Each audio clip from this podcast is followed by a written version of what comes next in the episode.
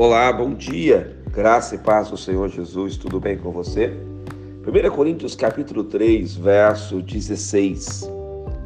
Não sabeis que sois santuário de Deus e que o Espírito de Deus habita em vós?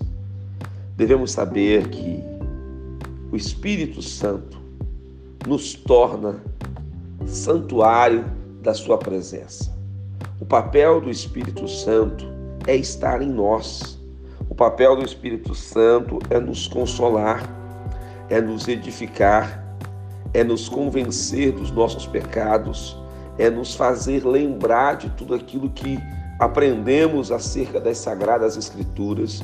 O papel do Espírito Santo é nos impulsionar para vivermos o reino de Deus, para vivermos as promessas de Deus e para sermos ativos no reino de Deus. Hoje, o Espírito Santo que está em você, ele te dá esse impulso para que você siga em frente, para que você não desista, para que você não pare de buscar santidade, de buscar agradar a Deus, de buscar fazer a vontade de Deus.